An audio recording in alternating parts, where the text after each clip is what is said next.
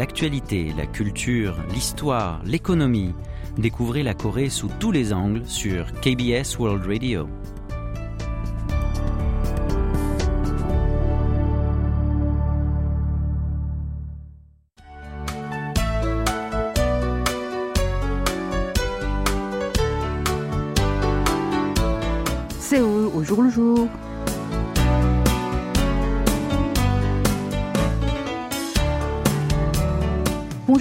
Merci de nous retrouver pour cette nouvelle édition de Séoul au jour le jour. Jusqu'à maintenant, on évitait de demander aux autres le montant de leur salaire. Mais dernièrement, cette coutume est en train de changer et les salariés veulent savoir combien leurs collègues gagnent.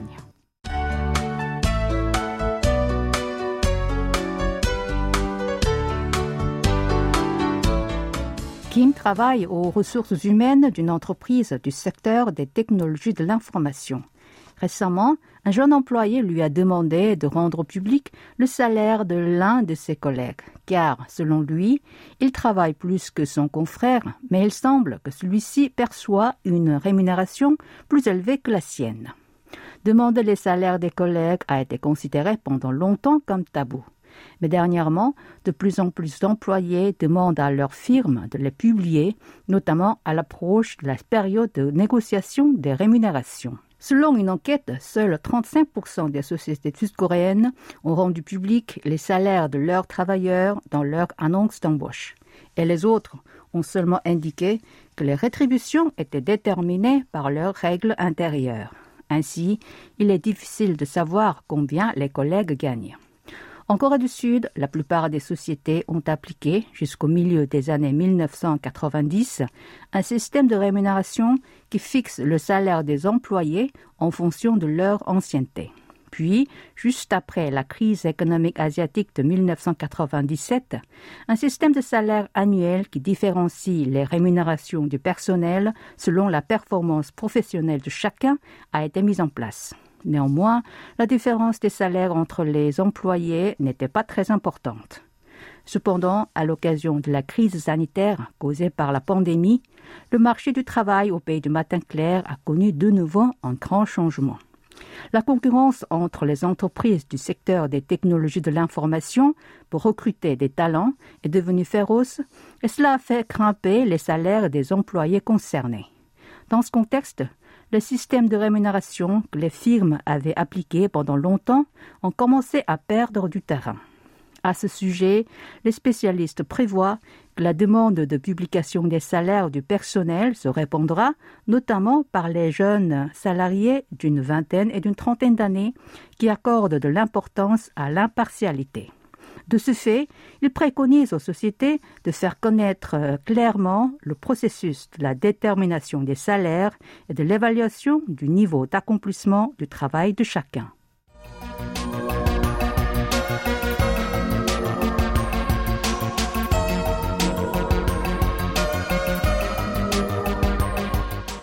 Le ministère de l'Éducation et l'Institut de recherche pour l'enseignement et la formation professionnelle de Corée ont effectué un sondage sur l'orientation professionnelle des écoliers, des collégiens et des lycéens. Cette enquête a été réalisée auprès de 22 000 élèves, 12 000 parents d'élèves et 2 800 enseignants. D'après cette étude, le métier le plus souhaité par les écoliers est sportif. Ils sont 10% à donner cette réponse. Viennent ensuite enseignants, créateurs de contenu, médecins et policiers ou enquêteurs.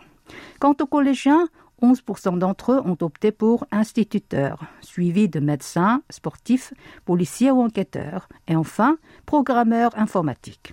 Ce dernier est en vogue puisqu'il s'était placé au dixième rang en 2020, puis au huitième l'an dernier, avant d'atteindre la cinquième place cette année. Pour les lycéens, la future carrière la plus prisée est professeur. Et ils ont aussi évoqué le métier d'infirmier, de soldat, de policier ou enquêteur et programmeur informatique. Chez eux aussi, ce dernier continue de gagner en popularité. En revanche, il y a pas mal d'élèves qui n'ont pas de profession désirée. Leur taux se situe à 19% chez les écoliers, 38% chez les collégiens et 27% chez les lycéens. Il s'agit d'une baisse d'1,6% pour les premiers, mais d'une légère hausse pour les deux autres. Comme raison, le plus grand nombre d'élèves de collège et de lycée ont répondu que c'est parce qu'ils ne savaient pas encore ce qu'ils aimaient. 53% des collégiens et 48% des lycéens ont donné cette réponse. Quant aux écoliers, ils ont mentionné comme raison parce qu'ils ne connaissaient pas leurs points faibles et forts et parce qu'ils ne savaient pas ce qu'ils veulent faire. Alors, ces adolescents discutent-ils souvent avec leurs parents au sujet de leurs intérêts, de leurs aptitudes ou de leur future carrière prisée?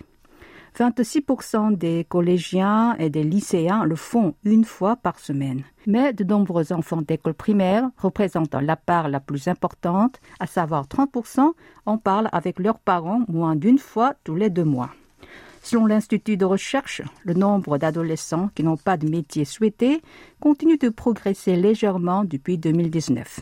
Et cela devrait s'expliquer par la crise sanitaire car certains d'entre eux ont indiqué qu'il était difficile de répondre à ce sondage à cause des changements dans les industries et les professions. Quant à la création d'entreprises, 36% des lycéens y ont exprimé leur intérêt. Ils ont évoqué notamment comme raison pour réaliser leurs idées et travailler activement et à leur guise. Eh bien, c'est le moment de prendre une petite pause musicale. Nous allons écouter la chanson de G.O.D. Kill, Le chemin.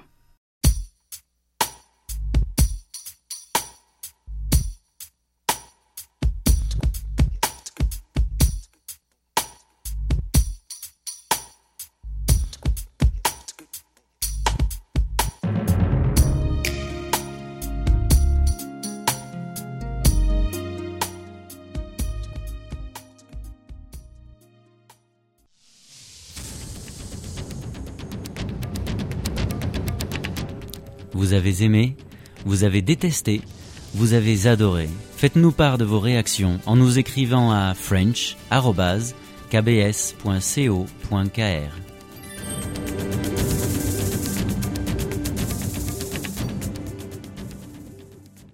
Pour cette édition du Séoul le jour le jour du mercredi 21 décembre, vous êtes en compagnie de Ko Jong-san. À partir de l'année prochaine, un nouveau système d'indication de date de péremption entrera en vigueur.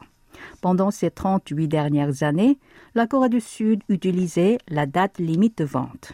Mais à partir du 1er janvier 2023, celle-ci sera remplacée par la date limite de consommation. Alors, quelle est la différence entre ces deux dates? La date limite de consommation désigne la période pendant laquelle la consommation d'un produit alimentaire, conservé de la manière indiquée, ne risque de poser aucun problème sur la santé. Elle est plus longue que celle de vente qui indique la période pendant laquelle la distribution et la vente d'un aliment aux consommateurs sont autorisées. Si le gouvernement sud-coréen a décidé de mettre en place le nouveau système, c'est avant tout pour réduire la quantité de déchets alimentaires.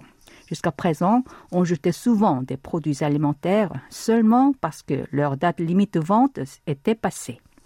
Selon le service du contrôle alimentaire et pharmaceutique, la quantité de déchets alimentaires générés dans le pays dépasse les 500 tonnes par an.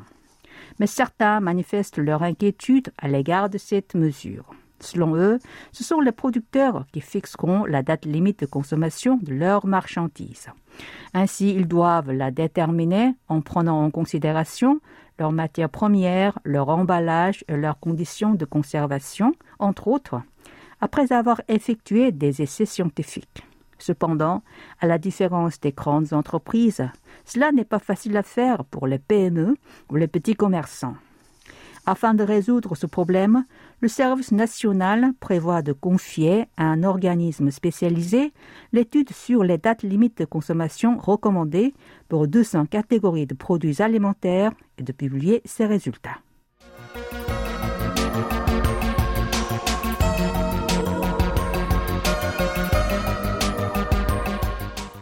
La semaine dernière, un cerf d'eau a été découvert dans un complexe d'immeubles d'habitation à Séoul. Il était coincé dans la clôture en fer du complexe. Ce petit cervidé d'Asie est désigné comme espèce menacée d'extinction par l'Union internationale pour la conservation de la nature. Il a été sauvé par le Centre de sauvetage et de soins pour animaux sauvages, géré par la municipalité de la capitale sud-coréenne. Après avoir été soignée, la bête a été relâchée dans la montagne où elle habitait. Dans cette mégalopole de 10 millions d'habitants, des animaux sauvages sont souvent observés dans le centre-ville ou dans des complexes d'habitation. La plupart d'entre eux descendent de la montagne après s'être égarés ou sont blessés suite à un accident de la route ou à une collision contre un bâtiment. Le centre de sauvetage et de soins pour animaux sauvages est le seul établissement dans la capitale qui sauve et traite des espèces sauvages égarées ou blessées. La municipalité de Séoul dirige cet organisme depuis 2017. Dans un espace de 1500 mètres carrés, environ 2000 animaux sont opérés et soignés chaque année. De janvier à novembre de cette année, cinq employés de cette structure, dont trois vétérinaires, se sont occupés de 1700 oiseaux et mammifères. Au début du mois, un petit duc qui s'était heurté contre la vitre d'un immeuble a été transporté dans cette structure. Il s'agit d'une espèce désignée comme trésor naturel qui est observée très rarement même en dehors de Séoul. À noter que les animaux les plus fréquemment secourus sont des oiseaux. Ils représentent plus de 90% de la totalité. Les pigeons, classés dans la catégorie des espèces nuisibles, sont aussi acceptés dans ce centre. Ce dernier s'occupe aussi des petits oiseaux qui ont perdu leur mère après être tombés de leur nid. Très sensibles à la température, ils sont placés dans une cage qui ressemble à un incubateur. Quant aux oiseaux migrateurs, si la saison change pendant qu'ils sont soignés, leur groupe quitte le pays. Dans ce cas, l'établissement les garde pendant un an. Et quand leur famille revient, il les relâche pour qu'ils puissent la rejoindre. Parmi ces animaux traités, 30 à 40% d'entre eux retournent dans la nature. Étant donné qu'ils sont sauvages, certains meurent en raison de stress excessif au cours des examens ou des traitements. Si un individu ramasse un animal sauvage blessé et le soigne ou l'élève chez lui, cela risque d'aggraver leur état de santé. De plus, c'est un acte illicite. De ce fait, si on en trouve un, il faut le signaler au centre de sauvetage ou l'y amener. Et voici une deuxième pause musicale avec la chanson de Angmyu, Freedom.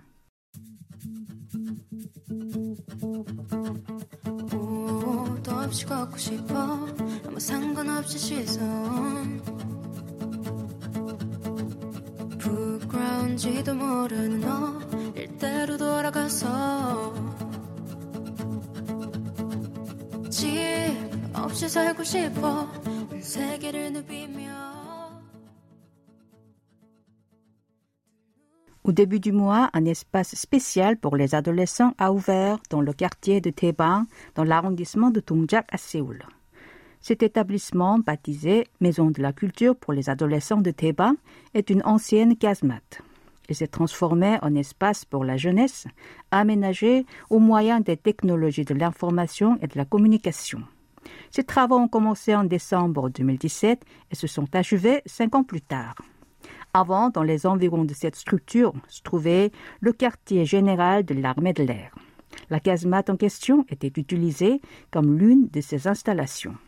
Après son déménagement en 1989, elle a servi de cave pendant un certain temps. Puis, à partir de 2009, elle est devenue un entrepôt de matériaux d'un parc à proximité. Près de ce bunker se trouvent onze établissements scolaires, mais il y avait peu d'espace pour les adolescents. De ce fait, après délibération, la municipalité de Séoul et l'arrondissement de Dongjak ont décidé d'aménager une base secrète pour ces jeunes. En Corée du Sud, il existe quelques installations qui exploitent d'anciennes casemates. Par exemple, Bunker de Lumière, un musée d'art situé sur l'île de Jeju, et salle d'exposition du bunker de Yoido à Séoul. Alors que ces deux établissements sont destinés à la communication à sens unique, la Maison de la culture de Taebang a recours aux technologies sophistiquées pour réaliser une communication interactive. Cette structure d'une superficie de 1500 mètres carrés mesure 12 mètres de long, 45 mètres de large et 10 mètres de hauteur. Elle a trois étages. Le premier est une zone sportive où on peut faire du sport ou des jeux à travers les technologies de réalité virtuelle et de réalité augmentée. Par exemple, si on monte sur un vélo, diverses images de routes et de paysages s'affichent en face. L'escalade intelligente, de son côté, permet d'avoir l'impression de grimper une paroi rocheuse à l'aide des images reflétées sur le mur. Dans la salle de jeu de ballon, il est possible de pratiquer divers sports tels que le football, le basketball et la balle aux prisonniers. De plus, un écran motorisé géant permet d'apprécier des films.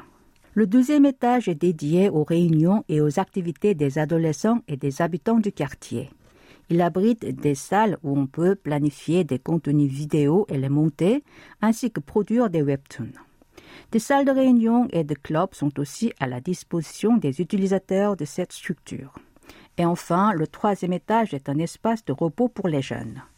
Cet établissement prévoit de proposer l'année prochaine des programmes qui pourront montrer ses caractéristiques non seulement pour les adolescents, mais aussi pour les habitants du quartier.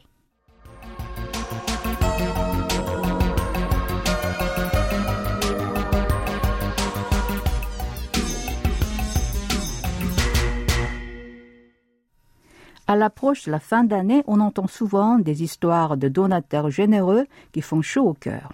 Il y a quelques jours, la mairie de l'arrondissement de Strasbourg en a dévoilé une qui est particulièrement émouvante.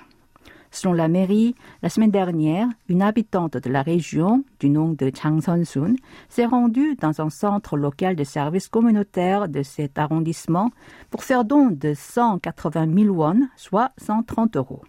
Cette femme, âgée de 81 ans, a apporté, au moyen d'un chariot, des pièces de monnaie correspondant à cette somme, mises dans un sac plastique noir et des tirelires. Chang habite seule. Elle n'a pas d'autre revenu que la pension basique de retraite versée par l'État et l'argent qu'elle gagne en ramassant des cartons jetés dans la rue. Cependant, depuis 2015, chaque hiver, elle fait un don pour les personnes nécessiteuses.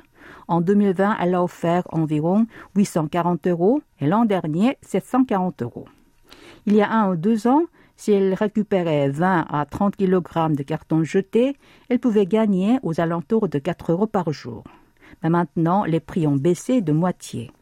Actuellement, le tarif de ce type de papier est de 3 à 4 centimes d'euros par kilogramme. Pour cette raison, les revenus de Chang ont diminué et par conséquent, la somme qu'elle offre cette année pour les voisins en difficulté est moins importante. Cette vieille femme n'est pas financièrement aisée non plus, mais elle continue de faire cet acte de bienfaisance pour les autres parce qu'elle-même a vécu une enfance difficile. Elle souhaite donc qu'aucun enfant ne soit affamé à cause de la pauvreté. L'arrondissement de Strasbourg lui a décerné en 2019 un certificat de mérite pour ses gestes de générosité malgré sa situation financière. Le représentant du centre, qui reçoit chaque année son don, a indiqué que l'argent qu'elle offrait était un montant très important pour elle, étant donné que le prix des cartons continue de baisser. Alors, il se sent parfois désolé de recevoir ses contributions. Pourtant, cet argent précieux sera utilisé, selon lui, pour venir en aide aux voisins dans le besoin. Et voilà, c'est le moment de retrouver tout un cinéma présenté par Antoine Coppola. Avant de le rejoindre, je vous propose d'écouter la chanson de Yun Min-soo, Kaoliagi, Histoire d'hiver.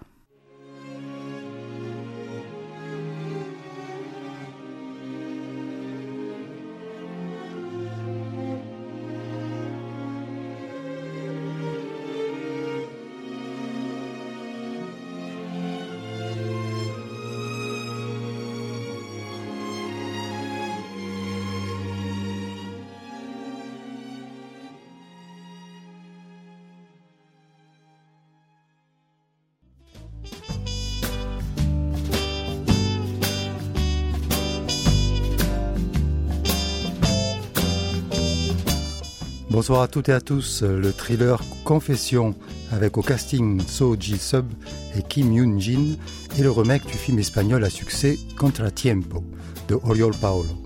C'est la deuxième adaptation coréenne d'une œuvre de Paolo. La première étant The Vanished, adaptée de The Body.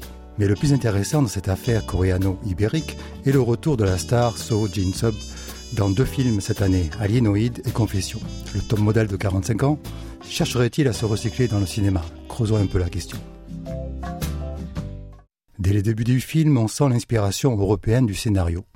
Kim Yoon-jin, qui interprète une avocate de haute volée, débarque chez So Ji-sub, un riche homme d'affaires.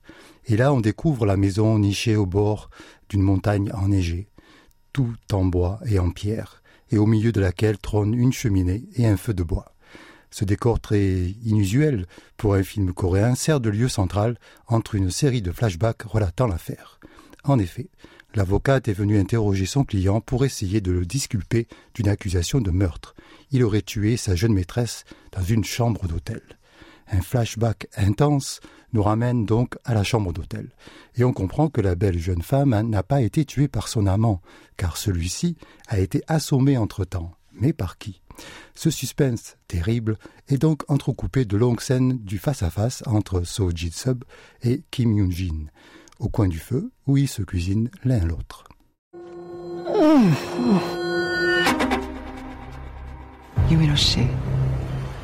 무죄를 만드는 게 제 일이지만 거짓말 앞에선 불가능해요. 변호사님, 아니라고요. 제가 안 그랬다고요. Il est clair d'emblée que les longues scènes filmées comme à la télévision, du face-à-face entre So Ji-sub et Kim Yoon-jin, ont un double intérêt. D'abord, d'admirer la mise en pli de l'actrice, qui est filmée sous toutes les coutures. il est presque impossible de voir une de ses mèches bouger, et l'éclairage de type publicité pour shampoing est des plus criards. Deviner le sponsor ne serait pas difficile. Le second intérêt est celui de voir So Ji-sub et ses célèbres yeux larmoyants jouer les vieux beaux sur le retour. En col roulé à la manière de Hill, il s'en sort bien. On se demande pourquoi. Il n'a pas plus de vrai rôle au cinéma. Et pourquoi il reste emplâtré dans les sitcoms publicitaires pour la télévision. On y reviendra. Un dernier bon point du film, qui en a très peu, est celui du décor de la villa de Sojin-sub. L'étonnante présence d'une carabine Winchester qui servira dans la fin irréaliste du film rappelle les westerns espagnols des années 70, quand Chinichita se déplaçait dans les déserts de Navarre et d'Andalousie, avec ses castings internationaux, de Clint Eastwood à John Maria Volonté. Les réalismes de la présence des armes dans une telle maison, rappelons que le contrôle des armes est extrême en Corée du Sud, est donc un clin d'œil bienvenu à l'origine du film et à une époque du cinéma désormais révolue. Pour le reste, le réalisateur Yoon Jong-sok a laissé le tournage se faire en mode automatique. Il faut dire qu'il ne devait pas en mener large. En effet, Yoon n'avait pas tourné de film depuis huit ans, ce qui est très long en Corée. C'est probablement un long purgatoire imposé à la suite de son film précédent en 2014, le thriller Insufficient Evidence, qui ne fut pas distribué en salle. Il avait pourtant commencé par Marine Boy en 2009, qui mettait en valeur les muscles de Kim Kang-woo pour la première fois. Bref, il devra encore passer à Confesse pour se refaire une santé. 처음으로 돌아가 볼까요? 출입 가능한 모든 곳을 확인해 봤는데 아무 적이 없었고요.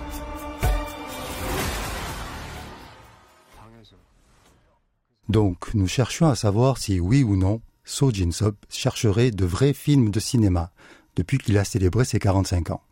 Il est vrai qu'il n'est jusqu'ici que le prince charmant pour midinette de soap télévisées comme Delicious Proposal en 2001 ou Thousand Years of Love en 2003. Son plus long succès de petit écran étant Oh My Venus avec Chimina pour KBS 2 entre 2015 et 2016. Top modèle régulier, il n'est apparu que tardivement au cinéma. Rappelons qu'il est difficile pour les top modèles d'égratigner leur image dans les films sérieux. Kim Ki-dok et Jong-un lui avaient donné une chance en 2008 dans Ross Cut. Il avait fait sensation en gangster voulant devenir acteur. Pourtant, ses rôles suivants ne furent pas à la hauteur. Citons Man ou The Throne. C'est dans Be With You en 2018 qu'il tient le crachoir à l'ancienne fiancée nationale des Coréens, Son Ye-jin. Le couple n'était pas parfait puisque Son Ye-jin s'est casé depuis avec Yeon Bin, tandis que Son Ji-sop ne trouvait pas de rôle. En 2022, finalement, l'acteur revient dans deux films dont un important au niveau du budget. Alienoid de Che Dong-hoon, Mr. Blockbuster en personne, citons The Thief et Assassination. Hélas pour J-Sub, ce qui était annoncé comme de la science-fiction coréenne est retombé sur du vieux fantastique incapable de rivaliser avec les Marvel du genre. Malgré une flopée de stars, de Ryu Jun-yol à Kim Terry en passant par Kim Woo-bin, le film de CJ Entertainment s'est sévèrement planté et So Ji-sub est encore à la recherche d'un rôle à sa mesure.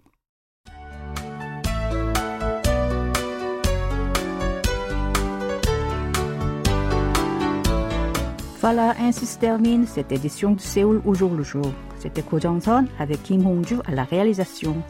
Merci d'avoir été avec nous. Excellente soirée à tous.